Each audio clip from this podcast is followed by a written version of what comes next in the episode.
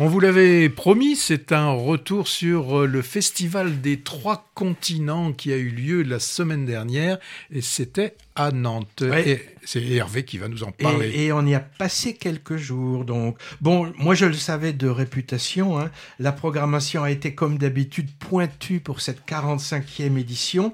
Le festival met, met à l'honneur chaque année des films d'auteurs nouveaux et anciens, rarement visibles sur les écrans occidentaux, venant des pays d'Amérique du Sud, d'Asie et d'Afrique. Alors on pourrait croire ça parfaitement confidentiel avec un public de niche rare, genre vieux cinéphile chenu, comme toi, comme nous, Patrick, mais pas du tout. Pour la plupart des séances auxquelles on a assisté, la salle était pleine, même les séances de dès 10 heures du matin. On a même fait chou blanc une fois parce que c'était complet avec beaucoup de jeunes spectateurs d'ailleurs, souvent lycéens ou, étudiants en cinéma, très attentifs et, commentant sérieusement les films dans les files d'attente euh, avant et après. On a découvert à cette occasion, en repérant un groupe de jeunes avec des gilets orange, avec qui on a discuté, qu'on peut effectuer son service civique en s'occupant de cinéma. Ça n'existait pas à notre époque, Patrick, on aurait fait ça. Hein. le cinéma, si, il existait, lui. Ouais, mais pas le, service civique. Non, il était militaire. Ouais. Pour ce qui est des films vus, choisis quand même un peu au hasard dans le catalogue et qui auront peut-être peu de chances de sortir sur les écrans français pour la plupart. Moi, j'en retiens deux. Un film sur une méga star du cinéma indien populaire dont j'avais jamais entendu parler. Il s'appelle Amitabh Bachchan.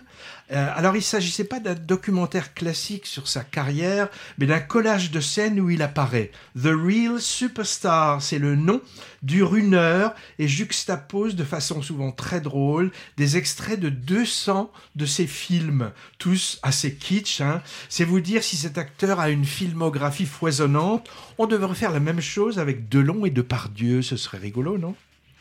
Une deuxième curiosité que je retiens, c'est un film iranien autant radical pour le fond que pour la forme, tourné, euh, on s'en doute, clandestinement, et qui s'intitule Critical Zone. Alors Patrick a eu du mal à supporter ce film éprouvant. Il y a des chances qu'on en reparle. Il sera peut-être distribué en France car il a reçu le prix du jeune public au grand étonnement des moins jeunes publics. Oui, ce qui était assez étonnant quand on discutait avec les autres personnes qui étaient dans la salle, là, il y avait vraiment une, une scission, enfin une scission, il y avait une séparation entre, euh, les, entre les, vraiment les jeunes et les un peu moins jeune, et il y avait une vision complètement différente de, de ce film. Moi, il y a, il y a des, des, des, choses qui m'ont pas choqué, parce qu'il n'y a plus rien qui me choque au cinéma depuis le temps, mais euh, des choses que j'ai beaucoup... Qui t'ont donné envie de sortir. Ouais, que, que j'ai trouvé, euh, ouais, qui n'avaient pas forcément grand, grand intérêt. Bon, on ne sait pas s'il sortira, peut-être. Mm. C'est un film chinois, La Tour sans ombre, The Shadowless Tower, qui a gagné la Montgolfière d'or, récompense suprême de la compétition. On l'a pas vu, mais on ira quand il sortira. Oui, on a vu une perspective aussi qui était intéressante. On a vu deux films.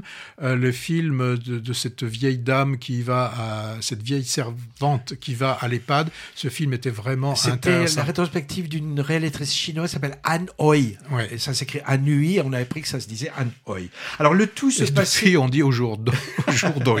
le tout se passait essentiellement dans deux cinémas historiques de la ville que Patrick a retrouvé presque dans leur jus comme quand il les arpentait il y a 40 ans. Oui, lorsque j'ai fait quelques petites études, et c'est vrai qu'à ce moment-là, j'allais très souvent dans ces cinémas. Le 14A, on peut les, Ah oui, le 14A qui a fêté, qui a, qui a plus de, plus de 100 ans.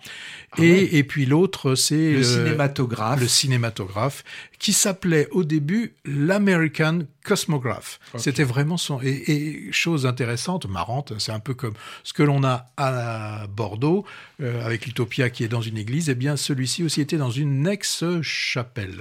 Euh, J'ai à parler d'autres festivals, tu as d'autres choses à dire sur euh, Nantes? Non, sur Nantes, euh, et puis comme on y était, souvent il pleut sur Nantes. Non, non, c'est pas vrai, il faisait très beau. Autrement, en ce moment, à signaler dans notre région, dans notre région, pour ceux que ça intéresse, d'abord un festival de films d'animation, Les Nuits Magiques, au cinéma La Lanterne de Bègle, jusqu'au 10 décembre. Moi, j'y ai vu hier l'incroyable Noël de Shaun le Mouton.